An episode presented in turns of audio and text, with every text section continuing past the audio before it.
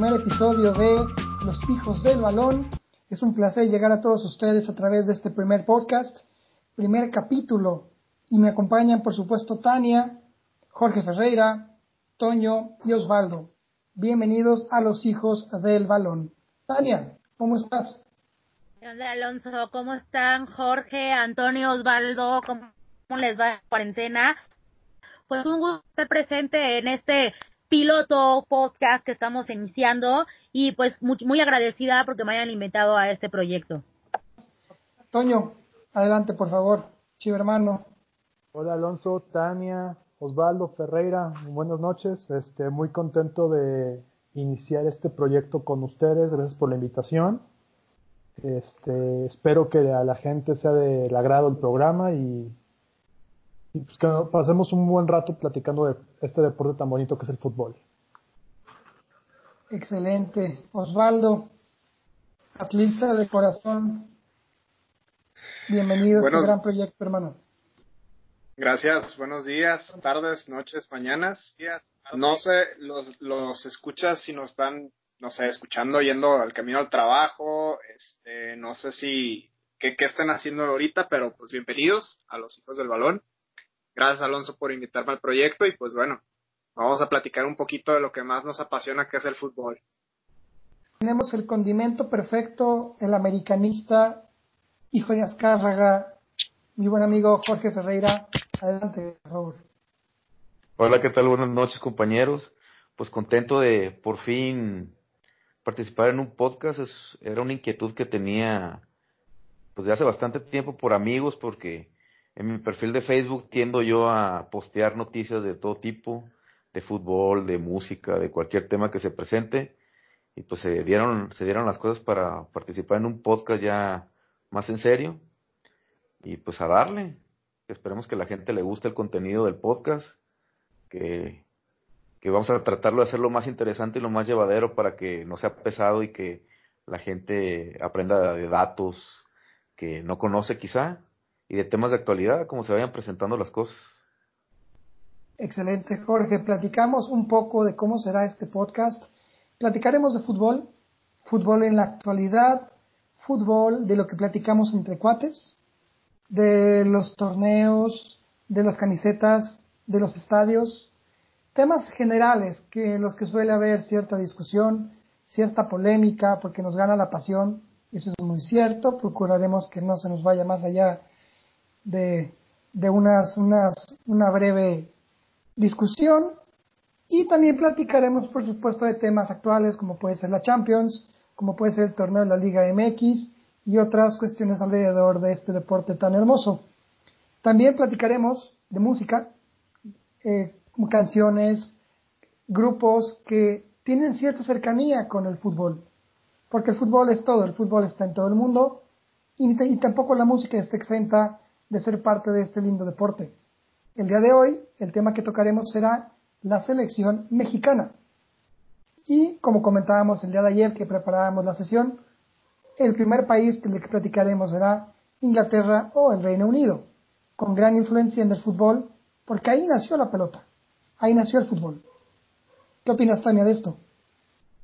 Bueno, yo creo que sí es muy importante toda la influencia que ha tenido Inglaterra a nivel futbolístico, desde, bueno, que ya tuvieron un mundial en Inglaterra en 1966, que además de todo, pues la influencia musical que ha tenido el fútbol y algunos músicos importantes como Noel Gallagher o muchos cantantes, los Beatles con, con, con el Liverpool, que pues son de ahí y obviamente tenían que ser fanáticos de ese equipo.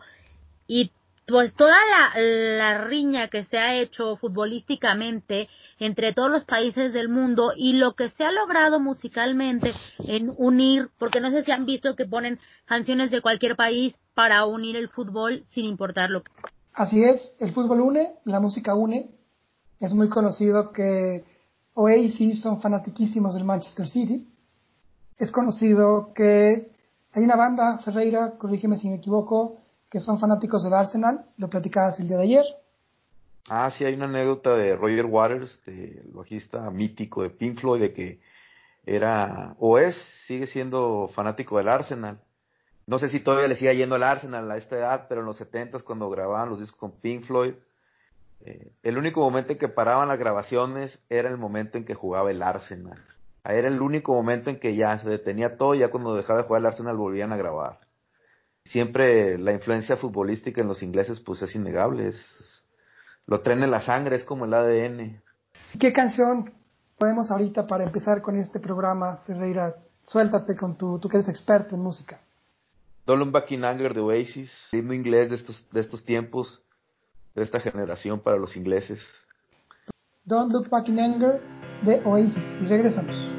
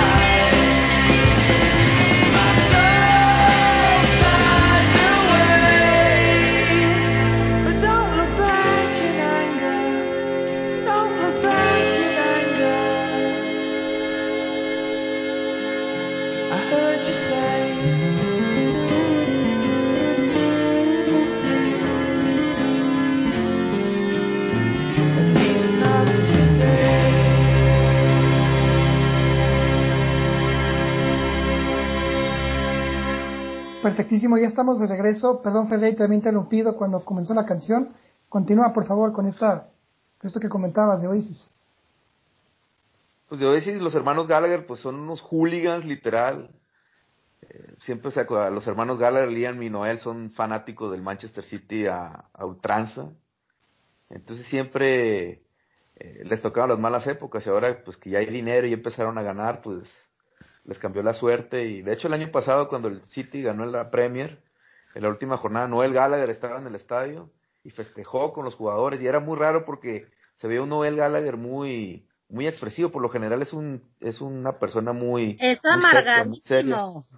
Está amargadísimo y estaba como un niño festejando, echando desmadre como si fuera un niño con juguete nuevo, estaba irreconocible. Entonces, como vuelvo a, decir, o sea, ellos son, los ingleses tienen impregnado en el ADN el fútbol, es parte de su, de su cultura, de su vida, de, de todo. Y, yo creo que no nomás Noel Gallagher, sino realmente hay como demasiada este tema de, de, la cultura inglesa directamente en, en, en, la música, en el fútbol. Digo, voy a tirar un dato, no sé si, si lo sepan. Eh, Elton John fue propietario del Watford. Bueno, dicho sea de paso, creo que el Watford está a punto de descender en la Premier League. Pero eh, eh, la verdad es que cuando yo supe ese dato a mí me, me voló la cabeza porque realmente nunca pensé que, que una figura como Elton John eh, estaba inmiscuido como tal en un tema como lo es un equipo de la Premier League. Yo creo que es bueno que entremos un poquito en materia y selección mexicana. Eh, normalmente cada cuatro años es cuando nos emocionamos por la Copa del Mundo y el previo, la eliminatoria, los torneos previos, pero ¿cómo viven ustedes este, este proceso de, de, de la selección previo al Mundial en el Mundial? ¿Y qué sentimientos tienen? Yo les voy a decir yo, por ejemplo, a mí me gustó mucho el último mundial, no, no la decepción que me hizo la selección mexicana, sino la realidad es que el, el antes, ¿no? Todo el, el, pues la mercadotecnia que se maneja aquí en México es muy buena, todos los comerciales, las entrevistas previas y el chicharito con Faitelson diciendo, pues es que no la tenemos que creer porque somos unos y ese tipo de cosas, la verdad como que te emocionaban, ¿no? Y llega ese día, en el último mundial, y el primer partido contra Alemania, bueno, yo no sé si ustedes se sentían campeones del mundo, pero yo ya salí hasta festejar en el primer partido. Yo salí en México y había chingo de gente en Paseo la Reforma festejando no sé qué. Pero ahí estábamos, porque nada más importaba, ¿no? Nos creíamos campeones del mundo. Y luego llegó Suecia, ¿y qué pasó? Volvimos a la realidad, ¿cierto? Voy a poner un ejemplo, ¿no? Y platicaba eso con un amigo el otro día. Yo me acuerdo cuando yo era niño, este, vi el Mundial de Francia 98. En el partido contra Bélgica nos expulsan a un jugador y el cual se avienta la cautemilla, no sé cómo se llamaba la jugada, que le pegó con la pierna izquierda y la metió y pum, empatamos. Y luego Luis Hernández en el minuto 90, la grabación es épica, la que hace la, la del Pedro Bermúdez, si no me equivoco, le mete el gol por abajo a, a Van der Sar y México pasa a la segunda ronda, en el último minuto. Te emocionabas, brincabas, te ponías muy contento, pero algo se perdió en el camino, porque desde ese mundial, ni en 2002, ni en 2006, creo que se dejó de sentir ese feeling. Hay, hay algo ahí que de pronto siento que se rompió esa, ese amor por el trío, ese feeling, o es demasiado dinero, son demasiado divas ahora, pero, pero ya no siento que sean los jugadores como Galindo, como Hermosillo, como Luis García, como Aspe, como Marcelino Bernal, que sabías que le ponían muchos, muchos, muchos, ¿no? Es que también tiene que ver mucho la idiosincrasia del jugador mexicano, porque yo siempre tengo una creencia de que el jugador mexicano no se siente parte de la no es como los argentinos de que se mueren por jugar por la selección, que ellos dan la vida por la selección. Qué pasa. Ahorita les explico por qué es eso, ¿eh? Por ejemplo, tú ves a los argentinos que se mueren por la selección, que hasta dan la vida y, por ejemplo, cuando ganó la sub-17 en el 2005, ¿qué pasó? Pensábamos que esa generación nos iba a llevar a la Copa del Mundo porque ya habían ganado algo. O sea, habían roto como la cadena, pues, de que de pronto salieron estos chamacos de la nada y golearon Holanda y le ganaron a Costa Rica y van contra Brasil y le ganan 3-1 o 3-0 y de pronto pensamos, pues ya fregamos, estos son los chicos. Y pues ves a Giovanni y a Vela que realmente se esperaba mucho de ellos, pero como que no logra, o sea, Vela siempre como que lo veíamos como la esperanza, pero como que Vela no quiso asumir ese rol de yo voy a ser el líder y voy a llevar a la selección al, al título mundial, porque ya sé lo que es ganar. ¿Sí me, sí me explico? O Giovanni igual, pues. Sí, oye, ¿qué, tal Julio Gómez? Todos salimos, nos pusimos nuestra banda en el 2011, creo que fue, y esperábamos que fuera una figura mundial, o sea, el Real Madrid, Julio Gómez, ¿qué hizo? ¿Dónde está? ¿Dónde están todos? El único que destacó fue Héctor Moreno, que bien llegó y en Europa la hizo a medias, porque se quedó a la mitad del camino. Carlos Vela pudo, pudo, pudo destacar, pero no lo hizo. Se quedó a medias también yo siento que hay una ruptura entre las, entre las inferiores, cuando no ganan tanto dinero, cuando no salen con, con el cosito bimbo, cuando no salen con Powerade, y si juegan al fútbol, y son muy buenos a eso. Tenemos un sistema de básicas muy bueno. Pero dan el brinco al profesionalismo y se vuelven divas. ¿Qué pasa con, qué pasa con Pulido? ¿Qué pasa con Marco Fabián? ¿Qué pasa con Giovanni Dos Santos? ¿Qué pasa con Pues como los, actores de Hollywood, ve a Lindsay Lohan, ve a Michael Culkin, eran promesas del, del, de la actuación de Hollywood y pues les ganó la ambición. Es lo mismo que pasó con estos muchachitos, les ganó la ambición. O falta de disciplina. No sé tú qué opinas, Antonio, con la, tú que eres nutriólogo, que estás muy metido en la parte de disciplinarte para que consigas objetivos, ¿qué pasa con la falta de disciplina, con la falta de marcarte un objetivo? No salgo de, de la concentración, cuido mi alimentación, tengo en la mente un objetivo que es el campeonato. Aquel México se ha roto muchas veces en Ecuador, en Monterrey, aquí en Guadalajara, en Estados Unidos, en Rusia. Hay infinidad de historias de futbolistas que se van de fiesta a medianoche, dejan la concentración. No son Ronaldinho, que tiene un talento innato. No son Romario, que lo hacía porque sabían de lo que era capaz. Ojo de ojo que esté bien. Pero ¿tú, ¿tú qué crees que está pasando ahí? Mira, Alonso, yo creo que el mexicano es, eh, a nivel fútbol, es un jugador talentoso, para empezar, que sabe sabe, conoce sus capacidades. ¿Cuál es el problema? Tania lo dijo. Y lo dijiste tú. Empieza a, llegar el dinero que mucha gente no tiene. Entonces te vuelves loco y la disciplina que llegaste a tener la puedes perder fácilmente. O sea, entonces es una suma de factores, la verdad. Yo creo que el, también el entorno, a veces que tu familia no te ayuda o las mismas amistades que tienes, no te dejan enfocarte, porque en cuanto debuta un jugador de 17, 18 años, te cae el contrato y empiezas a gastar, gastar dinero que a lo mejor en ese momento no tienes. Y te crees algo que no eres, o sea, que le falta el talento. Y sexo, droga y rock and roll. Totalmente, o sea, ¿cuántos casos de jugadores? No, no recuerdo el nombre de este jugador, pero era un chavo que jugaba en Atlas en los 90 finales y saliendo de una borrachera era un talento muy prometedor. Tiene un accidente en periférico y perdió una pierna. Eran dos jugadores. eran, digo, yo estaba muy chico en esa época, no recuerdo. Héctor Andrade. Sí, fue César Andrade que perdió la pierna. Por, salieron de un table, fue creo. Del caos, famoso table, aquí va mucho futbolista en los noventas. O no nos vayamos tan lejos. Me contaron.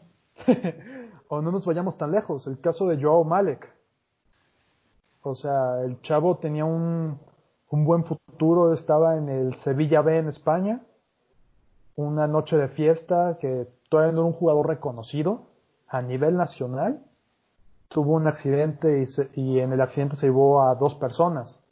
Claro, que fue en Avenida Tepeyac, ¿no? Sí, fue en Avenida Tepeyac, o sea. ¿Y qué pasó con él? ¿Está en el bote o lo sacaron? No, en la cárcel, sigue en la cárcel, y se va a quedar ahí se va a quedar mucho tiempo ahí, o sea, su carrera ya se fue a la basura. Aparte era como, fue, de, o sea, aparte de que, bueno, cualquier muerte es trágica, era como más trágica porque eran recién casados o iban a casarse, una cosa así que estaba de película de terror. Se habían pues. casado ayer los chicos. Se le acabó la carrera por una fiesta. Sí, Entonces, y también, o sea, hay que ver con es el entorno, o sea, estos chavos se la creen muy rápido. Entonces, malamente en México a veces no tenemos una disciplina y no nos pongamos solo en el deporte.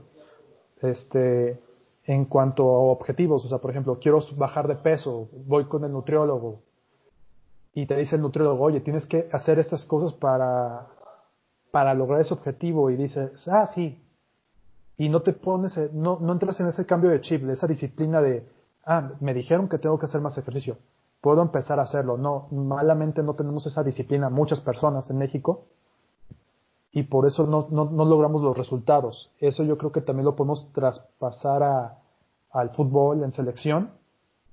Y digo, lo dijimos al principio, en, al principio del Mundial pasado, la verdad yo creo que la preparación de esta selección, de esta última generación que participó en Rusia, fue el primer partido contra Alemania, era el que estaban mentalizados en ese objetivo. Vamos contra Alemania y les vamos a ganar. Pero fue lo único en el que les, tuvieron el objetivo, ¿no tuvieron otro? Sí, no, o sea, solo contra Alemania. Contra Corea, para mí personalmente fue un buen partido que se ganó. Contra Suecia ya se cayó todo, no tenían plan, no tenían objetivo, no tenían plan. Y contra Brasil fue, la, fue el tiro de gracia. O sea, ya, ya, ya, ya, ya rotos. Ese juego contra Brasil estuvo muy extraño porque, a pesar de que se perdió, Brasil no se vio tan imponente. O sea, México no perdió 4-0 ese partido. O sea, perdió 2-0, pero no se vio un dominio que dijeras, desde el minuto 10 fue una masacre el juego. Por aquí siento que hay un error yo desde la mentalidad. ¿Por qué siempre el comercial, culpa Televisa y a TV Azteca y a toda la gente es vamos al quinto partido? Vamos a ser campeones del mundo, carajo. La meta tiene que ser, llego a ser campeón del mundo. ¿Por qué ponernos la meta tan atrás? Porque nos da miedo el, éxito. Sí, es que es eso. ¿Por qué, somos tan, perdón que lo diga, y no es que sean todos, pero agachones? En el sentido de decir, vamos, venimos, ¿a qué, ¿a qué vas a la Copa del Mundo? A ser campeón. ¿Sabes qué es lo máximo y que es muy complicado? Pero son 32 elecciones y todos van a jugar el mismo número de partidos. En siete partidos eres campeón del mundo. Exactamente. Entonces, ¿por qué carajos ponerte la mentalidad quinto partido, quinto partido? Esa no es la mentalidad. La mentalidad tiene que ser, llegamos a la final. Y si le ganamos a Alemania fue un partido. Punto. La cosa es que estamos tan acostumbrados a tener tan pocos títulos o cosas que festejar en el fútbol que ganarle a Alemania, porque Alemania también tuvo un mal día, hay que ser con estos, ya es motivo de festejo nacional. Totalmente. Y oigan, yo les pregunto, y de, este mundial o de los últimos mundiales que han visto, ¿no? Porque todos somos jóvenes, me incluyo. ¿Cuál es el que más les ha, ha tenido como pasión? ¿Cuál es el que más les ha gustado? O, ¿O cómo sienten que, cuál fue la mejor selección en los últimos mundiales que han visto, ¿no? Del 98 para acá, a lo mejor, porque están muy chiquitos. Francia 98. Sí, un problema. A mí, a mí me gustó la del 94. Yo sentía que ese equipo era, era bueno. Es que 94 y 98 era una generación bastante buena, bastante, bastantes completas en jugadores con mentalidad. Peláez, Sage, Luis García, Benjamín Galindo, A. García Aspe. Era gente con un chingo de carácter. Que no se arrugaban, ¿Te acuerdas del gol, el gol que le mete Marcelino Bernal a Italia en el 94? Y de pronto Campos saltó por tú con Stochkov contra Bulgaria. Y Luis García también hizo lo, hizo lo que pudo hacer. O sea, Borghetti con en el golazo que le mete a Italia, no sé en qué mundial fue, pero es esa generación que todavía tenía un 2006. carácter. 2002, ¿no? 2006. 2002, sí, tienes razón. 2002, ¿no? Sí, ya estoy perdida en el tiempo. Pero, por ejemplo, Cuauhtémoc Blanco con la Cuauhtémiña contra Corea, tenía el carácter de hacerlo. Luis Hernández con el carácter de, enfrentarse a Van der Sar uno a uno, a Jaffa Stam. Y eran selecciones muy poderosas también con las que jugaban. No eran, no eran planes. ¿Y qué me dices de la del 2006? La verdad es que desde mi punto de vista, la mejor selección que yo he visto, y lo digo por datos, por hechos, por números. pase caminando las eliminatorias con la Volpe. La verdad es que era un equipazo. Para mí, en lo personal, creo que era un equipazo. Eh, digo, me acuerdo, me acuerdo perfectamente el partido contra Irán. La verdad es que fue un partidazo. Y yo creo que el gol que más he gritado de la selección mexicana fue el de Rafa Márquez versus Argentina. La verdad es que si hablamos de garra, de lo que tú comentabas hace rato, Alonso, yo creo que ese gol Márquez lo gritó con todo y creo que fue un partido, yo creo que para mí ha sido el mejor partido de la selección mexicana que yo he visto en toda mi vida, el de versus Argentina 2006. Evidentemente ya Cuando Rafa Márquez festeja, en cámara lenta se ve como dice, ah, una grosería. Es cierto. Bueno, comentando un poquito, recuerdo vagamente el Mundial del 98, estaba muy chiquito pero recuerdo momentos de ese mundial, este, la Cuauhtemiña contra Corea, que hasta los coreanos abrieron los ojos, el gol de Cuauhtémoc contra Bélgica, que, corrigió el centro de Ramón Ramírez de una manera espectacular para anotar ese gol. Ese fue un golazo. La falla, fue un golazo. Y, éramos 10 jugadores, ¿eh? Éramos 10 jugadores, interrumpa, porque habían expulsado a no sé quién injustamente. Luego contra el, eh, bueno, ya lo mencionaste, la épica narración del perro Bermúdez, el gol del matador. Yo me sigo emocionando con la falla del matador. La, falla del matador, que creo que ya ahorita se la podemos perdonar porque es el MVP de TikTok del verano de esta época, el matador. Yo no lo perdono. Yo no, lo, perdono, yo no lo perdono. Ese era el 2-0 contra Alemania, era dejarlos muertos a los alemanes. Pero bueno, de ahí pasamos a Corea, que yo recuerdo y estuve viendo partidos de, de, esos mundiales últimamente. Este se jugó muy bien ese mundial, yo creo. El problema ya, lo que nos mata en ese mundial es el partido contra Estados Unidos, la falla de eh, que Rafa Márquez pierde la cabeza. Pero se salió de un grupo complicadísimo, o sea, era Ecuador, era Croacia y era Italia. O sea, eran tres equipos muy fuertes. Recuerdo buena participación mexicana, quitando el, el, partido, ese, esos octavos de final, pero fue una buena participación. Sí, en pero cuanto a Alemania en 2006. Nos quedamos con buen sabor de boca. Perdón que te interrumpa, pero al final no pasamos. Amarillito. ¿No? es el estándar? ¿Cuál es el estándar de medición de México de un buen mundial? O sea, ¿qué vamos a hablar de un buen Mundial de México? Si siempre se llega a la misma instancia, siempre se pierde y con la famosísima palabra de jugamos como nunca, perdimos como siempre. Entonces, realmente para México el estándar de un buen Mundial, ¿qué es? ¿Una buena fase de grupo? ¿Ser primero?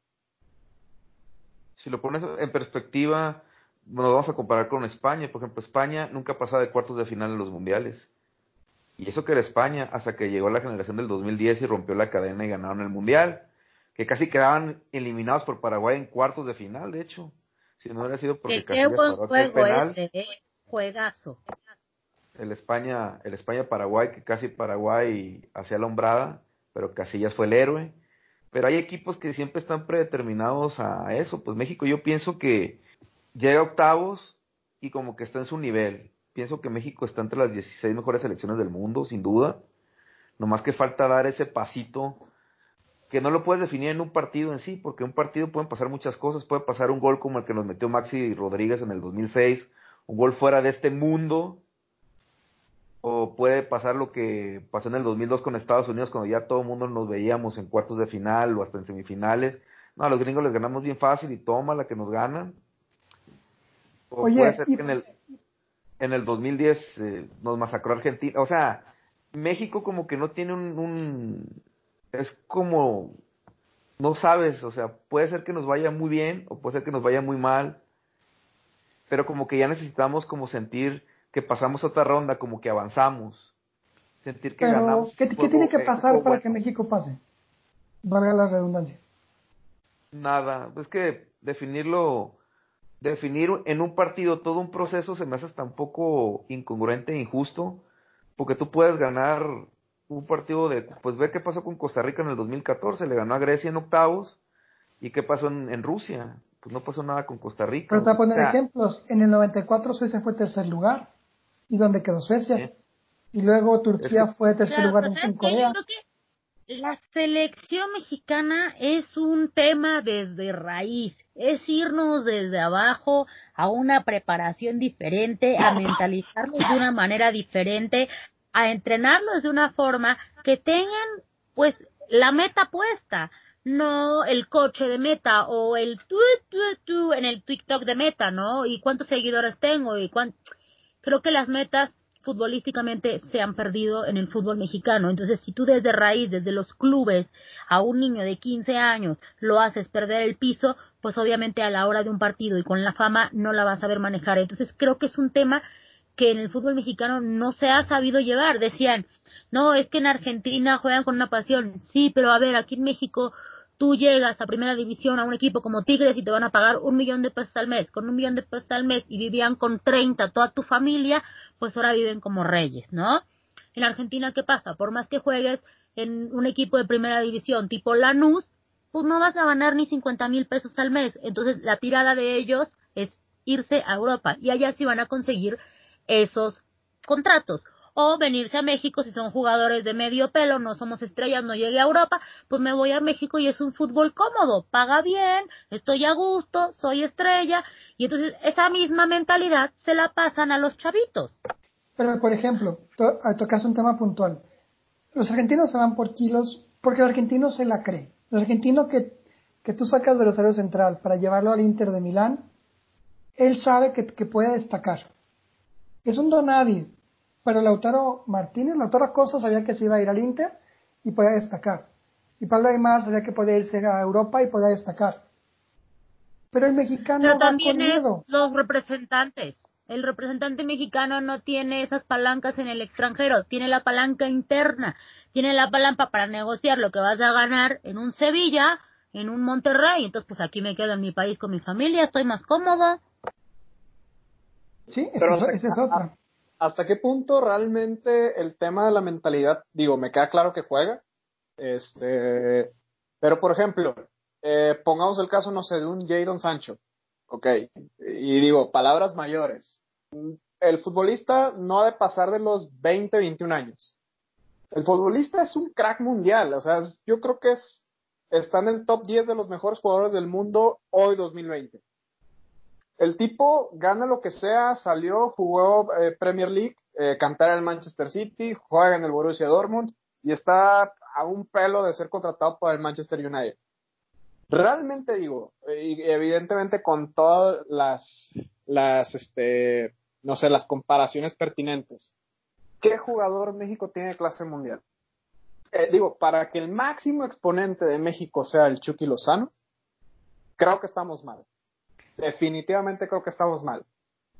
Yo quizá podría poner como el máximo referente a nivel mundial del fútbol mexicano en este momento Raúl Jiménez. Pero fuera de eso, pues ¿a quién tiene México? O sea, ¿qué tanta culpa realmente tiene el factor mental cuando la calidad no te da en los pies para más? A ver, calidad hay. Calidad hay en fuerzas básicas. Y te aseguro que hay 50 mexicanos iguales de buenos que, que, que Sancho. Pero no llegan porque no tienen la palanca. Exactamente. O sea, para que llegue la palanca, quizá México tiene que ganar un mundial. Quizás Argentina, ese fue el cambio, porque antes Argentina no era un país que en los 70 que no progresaba mucho. Ganaron el mundial, ya como que ya los jugadores ya los veían de otra manera.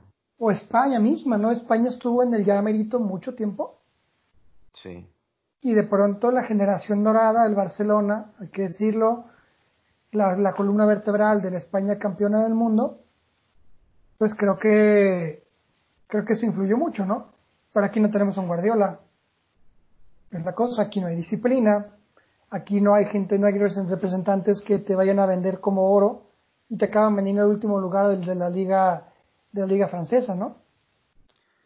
Pues es que tiene que ver mucho el entrenador. Yo pienso que por ejemplo, vemos a Jurgen Klopp en el Liverpool y Jurgen Klopp que supone que rompió el estereotipo del alemán, todo parco, todo serio, y de pronto es, es como otro tipo de persona y ve lo que ha provocado en el Yo pienso que tiene que ver la mentalidad, pero también un entrenador que sea como un líder, que, que convence al jugador de que de que para que nos pelen tenemos que ganar algo grande. Por ejemplo, México yo pienso que si llega a una semifinal de un mundial o una final de un mundial, ya nos van a ver de otra manera.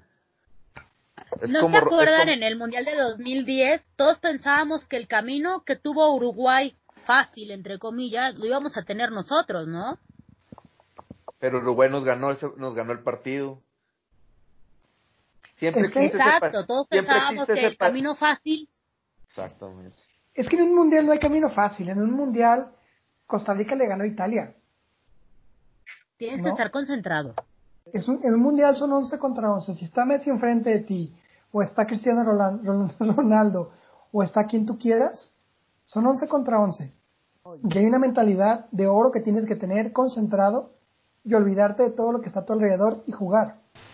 Y es que en un mundial, digo, es la concentración, es la preparación, pero también es un factor suerte, o sea, el, el camino, los roles de los juegos, o sea, también en un, en un partido a matar o morir te puede tocar que tu rival salió en un mal día, o sea, digo, son una suma de factores. Ese mundial de 2010 se critica mucho a México de, ah, es que le ganó a Francia porque venía mal. No es culpa de la selección mexicana, ellos jugaron su partido y lo jugaron bien y ganaron bien. Contra Uruguay yo creo que sí hubo un, error de, de planteamiento de, de, equipo, porque a lo que yo recuerdo, ese equipo de Uruguay era muy bueno, pero era lento. Y Aguirre le tuvo miedo y metió a Cuauhtémoc Blanco en vez de, y sacó a Guardado. no, el Guille Franco. ¿Qué hacía el Guille Franco ahí? ¿Qué hacía? Eso, eso el Guille Franco no era para jugar ese mundial, era para que estuviera Chicharito, que venía de muy buen torneo en México y era el jugador sensación de la selección. Pues era su compadre, ahí está la palanca, ahí voy a lo mismo. Ahí hay palanca. En México algo que se tiene, perdón, este, que se tiene es que a veces hay muchas palancas y solo son a nivel local cuando se necesita dar ese palancazo o esa influencia para llegar arriba, o sea, a veces y se ha visto, o sea, jugadores mexicanos que se van al extranjero. Un ejemplo, Javier Aquino se fue de Cruz Azul y se fue a Villarreal. Le fue bien en la, en la, en la segunda división española y en cuanto le empezó a ir un poquito mal o no jugaba, le cayó la oferta de Tigres y la aceptó. O sea, también esa mentalidad competitiva a veces no se tiene, como ya lo dijimos. Y como la liga mexicana es muy cómoda, te pagan muy bien, eres ídolo en el equipo que vengas, casi casi, pues obviamente te vas a preferir venir rápido. Son pocos los jugadores que se quieren quedar picando piedra en Europa. Pues ya lo dijo Macías, ¿no? Que él se va ganando menos. Ojalá que haya un, que haya un buen representante que lo lleve un equipo, no te voy a decir top, pero por lo menos donde pueda destacar, ¿no? Por ahí se menciona el Lille de Francia. No se me hace un mal equipo. una es una liga en expansión. Ahora que está de moda esa, esa palabra pero ojalá que le toque una buena suerte. Con chance y le agarra Mino Rayola o de pronto que le agarre Méndez, ¿no? Ojalá, ojalá que, que sea una puerta abierta, pero va Pablo Barrera al West Ham y se regresa. Va Aquino, medio la hace bien y se regresa. Va este Puligol al Olympiacos, la hace bien y se regresa. ¿Y qué pasó? No pasó absolutamente nada porque, porque siento que no hay, no hay esa hambre de, de, destacar, de, de, trabajar en equipo, es muy individual el resultado. Luego hay 11, 11 mexicanos en Europa y Televisa sale a decir, no, es que el, es que está, es que son mejores los locales. ¿Para qué llevan a los europeos? Entonces, el mexicano como enemigo de otro mexicano, ¿no? Ya están las televisoras fregando al entrenador, a los jugadores, sacando extra, notas extra cancha, que si está gordo, que si le fue infiel, que si el evento de Monterrey.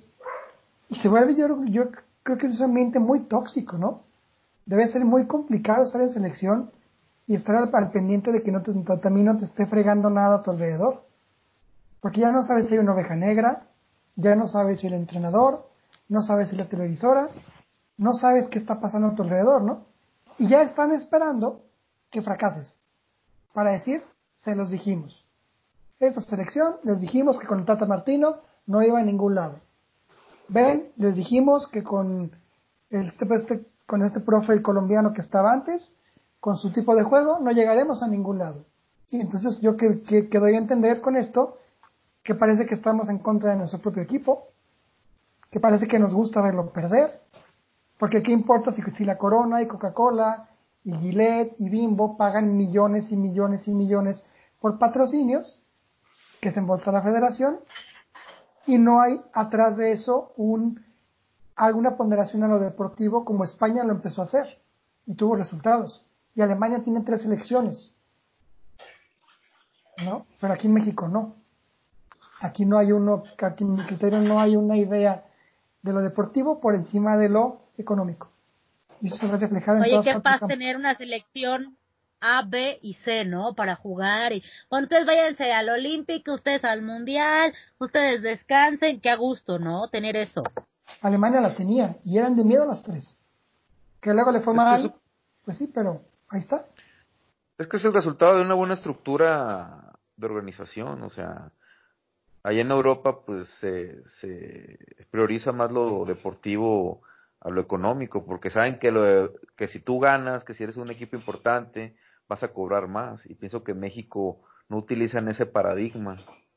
Yo te aseguro que si México trascendiera en la Copa América o en un Mundial, que llegara entre los primeros ocho, los primeros cuatro, hasta cobraría más por los juegos amistosos, habría más interés por porque eh, selecciones europeas jugaran con la selección.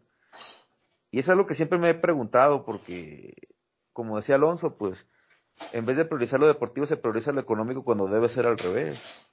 Yo como que selección, ¿cómo me voy a cotizar si no he ganado nada? Y además quiero cobrar un montón porque en Estados Unidos va mucha gente, pero yo te aseguro de que si la selección tuviera un, una destacada actuación en torneos importantes, se cotizaría más y habría más interés de que, no sé, que Inglaterra quisiera jugar con México. En vez de buscar a los ingleses, que los ingleses nos buscaran a nosotros, o los alemanes, o los españoles. Cambiar como ese tipo de paradigma, yo creo. Pero estás jugando los moletours con Ecuador, con Colombia, con Costa Rica, con Guatemala, ¿no? ¿Por qué? Porque con Zoom llenas los, estadios en Carson, California, metes con, con 50 mil paisanos por partido, ¿y qué importa lo demás, no? Porque ahí está el billete que se, que se está embolsando la federación. El paisano va a la fiesta, o sea, a ver, vas a ver como cuando viene Brasil a Guadalajara, vas a ver a mucha gente, te apuesto que va a ver nada más a Brasil, solo porque es Brasil, no por un tema de fútbol. Entonces en Estados Unidos obviamente van a llenar estadios y la gente va a pagar lo que sea porque están todos los paisanos, porque es el evento que viene toda la familia de todos lados que viven y se la pasan padrísimo. Pero ojalá hubiera más partidos eh, contra Inglaterra en Inglaterra. Imagínate México, Inglaterra, México en Wembley, ¿no? Francia, México en el Parque de los Príncipes. Holanda, México en el Philip Stadium Ojalá México se diera a respetar con ese tipo de partidos. Lo dijo el entrenador anterior, lo dijo también Martino. Ya es tiempo de que se quite esa lagaña de los ojos y se vayan por un carajo los, los moletours. Que la Copa no, no ayuda nada a la Copa de Oro, por supuesto, ¿eh? tampoco. Pues es que, es que también pues necesitan ese dinero, pues. ¿Lo necesitan? o sea, ¿en serio para qué? porque se dice que esa lana la, la utilizan para las elecciones pues, eh, juveniles y la femenil y pues quizá sí necesiten ese dinero y como saben que en Estados Unidos van a tener bastante.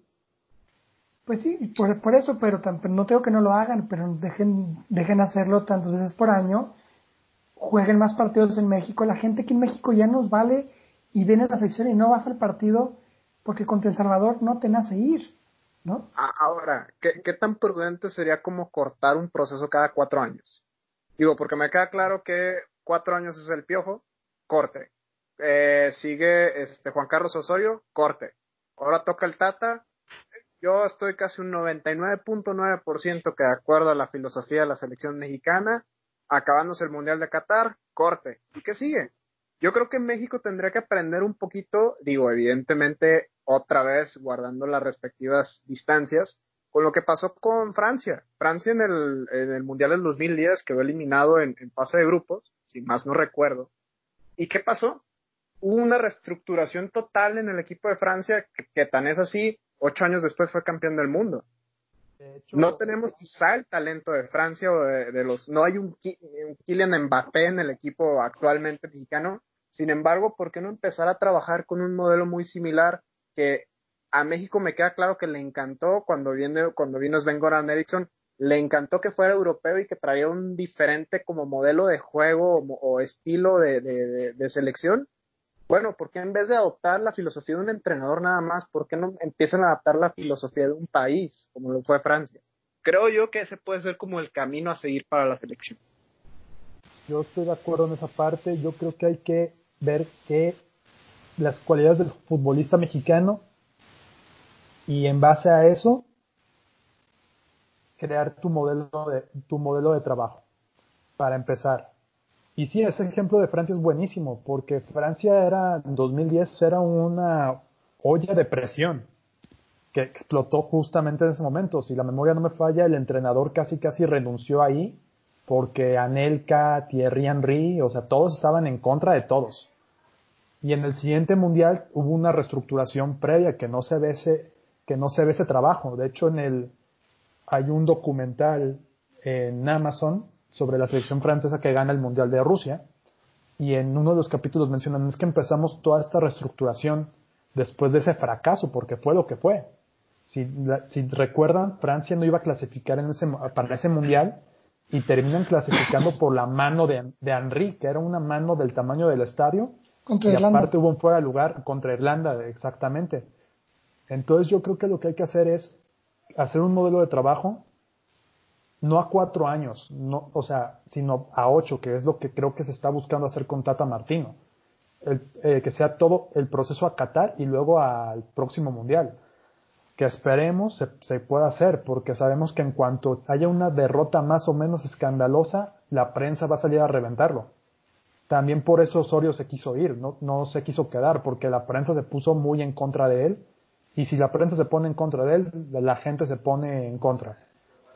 Entonces yo creo que lo que hay que hacer es un modelo de trabajo en el que se busque potencializar al talento local y el talento local que se pueda exportar a Europa se vaya este, ¿Por qué no se da mucho el talento mexicano a Europa? Por, por el precio, o sea, es más fácil comprar a un argentino, un brasileño, un uruguayo que te cueste tres, porque el mexicano te lo quieren vender en 10, que a lo mejor no es lo que vale.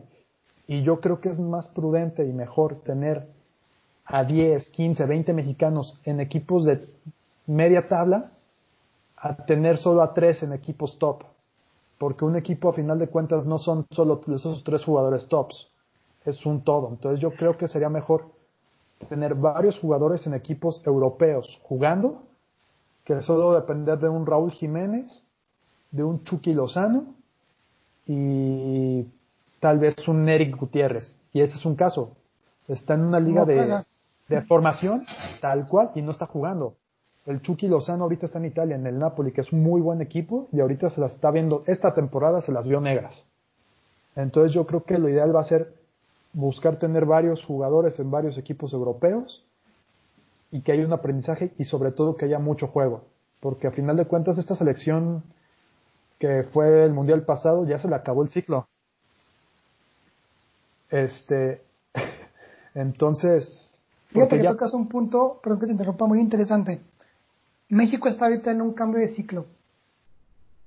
Le tocó a Alemania y parió Chayotes.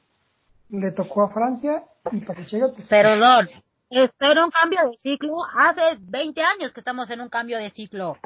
No, pero lo que voy es que se están yendo jugadores como Guardado, como Chicharito, como Paco Memo, que ya tienen 35, 34 años y que no van a llegar a Qatar. O va a llegar a lo mejor uno de ellos, ¿no?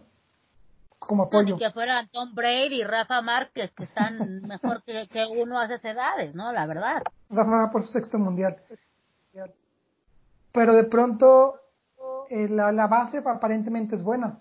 Pero a, a esas selecciones les pegó mucho el cambio de ciclo. A Holanda le costó un euro y un mundial. A España le costó un mundial también, el mundial pasado. Y te a, a Javier Hernández, a Iniesta, a toda la, a casi toda la, la generación dorada. ¿Qué esperamos de México con este cambio generacional porque honestamente a mí el Piojo Alvarado, honestamente Eric Gutiérrez, yo no les veo, o sea, parece que parece que bien, pero no hay mucho que puedas hacer contra Nueva Zelanda o contra un equipo de medio pelo. Entonces, ¿en qué momento se va a mostrar de verdad de qué está hecho este equipo? Sí, yo pienso que, pues tiene que, yo pienso que este proceso va a ser a ocho años porque viene el Mundial del 2026. Yo pienso que es el plan maestro de la federación. No tanto este Mundial, sino el, el del 2026, donde sí podríamos tener alguna chance de trascender. Quizás ese es el plan a largo plazo. Pues hay un montón de incógnitas, son un montón de, de dudas, como siempre con esta selección. Pero ¿por qué no mejor vamos a algo de música? Mi buen Ferreira, lánzate otra joyita musical. Otra joyita, pues hay que poner, pues aquí ponemos, pon a Pink Floyd, pon algo del Dark Side of the Moon. Pon Money. ¿Money? Money. Ok, perfecto. Entonces vamos con Money de Pink Floyd del álbum Dark Side of the Moon. Y regresamos.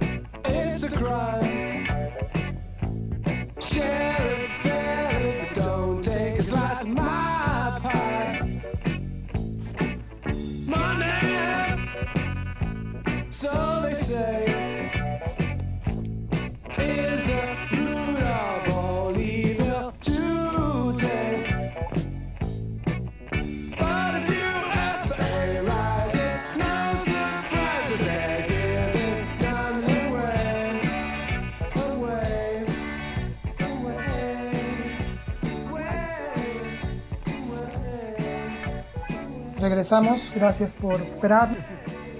Debemos esperanzarnos para Qatar de que realmente podamos llegar a ese quinto partido. Ese mundial va a estar bien exótico, siento yo. Como que puede pasar cualquier cosa. Empezando por la sede, ¿no? Exótico desde la sede. Sí, como que va a ser un mundial muy extraño. Para empezar va a ser en fin de año en vez de ser en junio. Eh, de hecho, en Europa están peleados porque no quieren cambiar los calendarios. Va a ser un mundial muy, muy sui generis.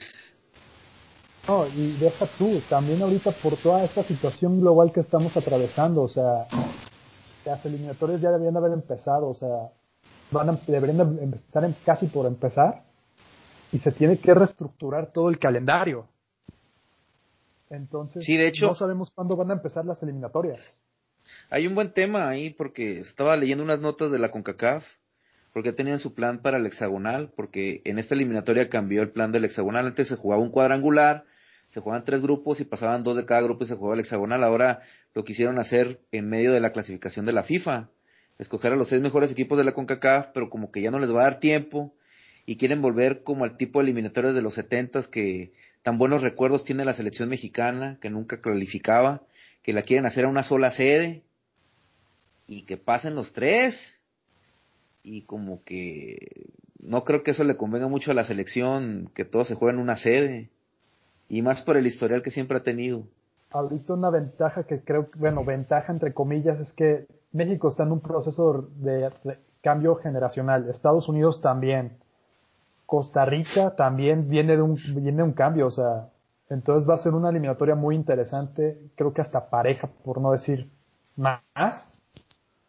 Entonces, hay que ver qué va a pasar en este, en este próximo proceso mundialista. No sé cómo vean ustedes, cuáles serían para ustedes su top 5 de jugadores de selección mexicana, independientemente de la época. ¿Tú crees top 5? Yo creo que vámonos por uno. Agarremos a un jugador y díganme quién es su jugador, cada quien. A ver, Ferreira, empiézale. Charito.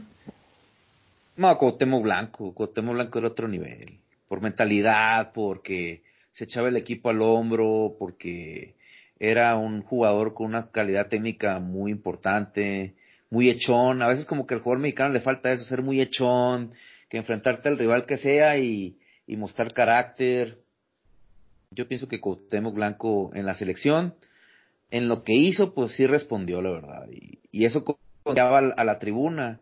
¿Le ibas o no le ibas a la América? Tú reconocías en la selección lo que hacía Cuauhtémoc, me explico. Es como lo que pasa con Iniesta. Puede ser una alusión personal, por ejemplo, yo le voy al Real Madrid y hace poco que cumplió 10 años España que ganó el Mundial, pues yo para que yo que le voy a Madrid idolatre a alguien que juega en el Barcelona tienes que ser muy, muy, muy bueno. Entonces, tienes que tener como ese, ese don especial. Fíjate que yo también pensaría, por ejemplo, en Sague. Sague se hinchó de goles en la selección también. Yo sé que le metió como 27 goles a Martinique en un partido. ¿Quién sabe por qué pensaste en Sague? ¿Quién sabe por qué esa fue tu primera opción? No lo sé. ¿Qué pasa? ya me, ya me chivié, pero no, la verdad es que era un muy buen jugador, muy completo, bastante, muy de la época del 94. De esa, creo que era generación de las mejores que han existido, que perdió en penales, porque no sabíamos tirar penales, ¿se acuerdan? Cuando nos ganaban todos en penales. Rafa Márquez podría ser también un futbolista muy, muy trascendental a nivel de clubes. ¿Te Sague o Rafa? Uno nomás. Entonces me quedo con Rafa Márquez. Rafa Márquez, aunque por su culpa perdimos en por el pisotón en Estados Unidos. Ni modo, así es esto. ¿Y tú, mi Toño? Yo, el jugador que voy a elegir es uno más reciente. Yo me voy por Andrés Guardado. Se ha sido muy en Europa, eh, en selección mexicana ha cumplido, es un jugador con mucho liderazgo, que, que en los momentos caóticos siento que da la cara. Entonces yo me quedo con Andrés Guardado. Y muy buena trayectoria, trayectoria. Osvaldo, te toca. ¿A quién eliges? ¿Cuál es tu jugador favorito de selección mexicana? Híjole, yo creo que va a sonar raro, pero yo creo que Claudio Suárez. Todo por. ¿Cuántos mundiales jugó? ¿Cinco? Para llegar a cinco está, está, está cañón, pues. y además era muy buen defensa, así que pues creo que es justificado sus cinco mundiales. El capitán. Híjole, yo creo que me quedo con Luis García, ¿eh? La verdad, no, no fue 100% destacable, ni tampoco a lo mejor es mi máximo como comentarista deportivo, pero sinceramente como jugador llegó a ir a España, llegó a hacer un papel importante en la selección mexicana y sobre todo esa mentalidad que tenía, la concentración y cómo jalaba a sus compañeros por el buen camino, creo que hizo él, ah, o sea, de él fue un super líder en la selección mexicana. Para mí cuando él estuvo fue un líder nato. Oigan, ¿y Jorge Campos? ¿Dónde lo ponen? En Acapulco. También era, era, era figura con Nike. Salían los comerciales con, con, las, con los ídolos internacionales. Jugó es que como un, un jugador favorito de la selección mexicana al Brody? La neta. Es que más bien era carismático Campos, ¿no? No es que destacara por ser de un nivel técnico alto, era más bien muy carismático. Y los uniformes que utilizaba y, y todo lo que hacía, pues sí llamaba mucho la atención. Pues bueno, creo que ya, ya nos queda poco tiempo para, para terminar la, este primer episodio de Los Hijos del Balón. Me gustaría que cada uno de ustedes dijera su, conclusión, algunas palabras. Tania, comenzamos contigo. Pues mi conclusión es que trayendo técnicos y no es por echarle mala onda al Tata Martino, técnicos de ese calibre que no conocen el fútbol mexicano, que no saben cómo se maneja el fútbol mexicano, va a ser muy difícil que podamos destacar. Bueno, ahí está el comentario de Tania. Toño, ¿qué nos compartes? Bueno, yo, este, yo creo que no solo depende del técnico que se tenga en selección, hay que hacer una, un trabajo desde fuerzas básicas de los equipos, primer, primera división, ahora Liga MX, entonces hay mucha chamba que hacer, pero de que se puede lograr algo en un futuro, se puede. Ahorita una palabra que yo puedo decir de la selección es contrastante, y con eso cierro mi participación. Excelente. Osvaldo, ¿con qué te despides? ¿Con qué joya te despides? Híjole, no hombre, eh, gracias por lo de la joya. Este, yo creo que definitivamente tendremos que emular un poco el camino que, muchas selecciones ya han recorrido, no solamente en estilo de juego, sino, como lo dice Toño, fuerzas básicas, eh, procesos de formaciones, eh, inclusive el propio desarrollo de clubs.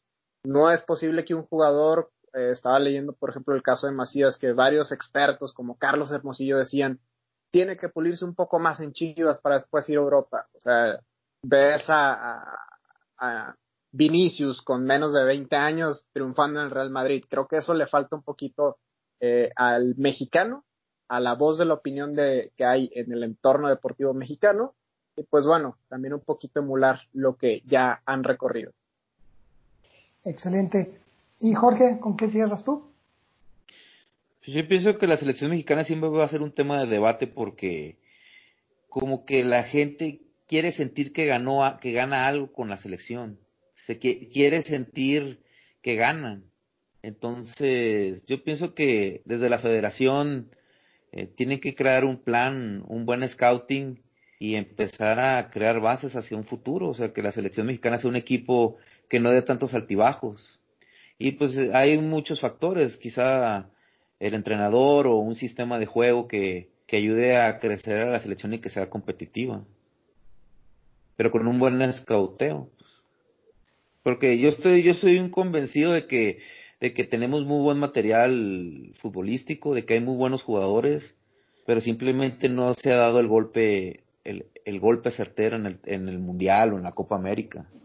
Perfecto, muchas gracias. Pues nada más me queda a mí decir que, que tiene que haber mucho, mucho más, mucho mejor manejo de la selección mexicana.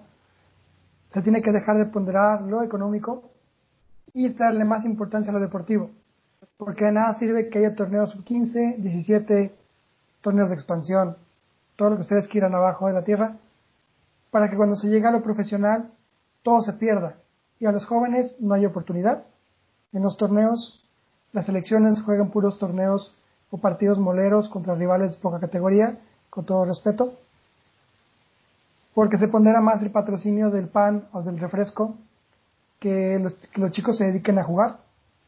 Y también hay un factor de mentalidad en el que tenemos que dejar de pensar que el quinto partido es la meta. La meta es ser campeones del mundo, la meta es ser los mejores, como Alemania, como Francia, como Italia, como Brasil. Eso implica mucho trabajo, involucra televisoras, a patrocinadores, a entrenadores, sistemas de juego, equipos y la confederación, por supuesto. Así que con esto ya nos despediríamos. Ferreira, una, una última canción con la cual quieras despedir el programa. Pues échate una de Elton John. ¿Cuál será buena? La que quieras, Elton John. Goodbye, Yellow Brick Road. Ándale. Goodbye Yellow. Una de, Elton, una de Elton John para terminar. ¿Cómo se llama la canción? Goodbye Yellow Brick. Tiny Dancer. Tiny Dancer también está muy bueno. Rocketman. La que quieras. ¿Les parece Rocketman, que es la de la película? Sí, me late. Perfecto, entonces cerramos con Rocketman, Elton John, super fan del Arsenal, no, del Watford de Inglaterra. Así que con esto nos despedimos en este primer episodio de Los Hijos del Balón.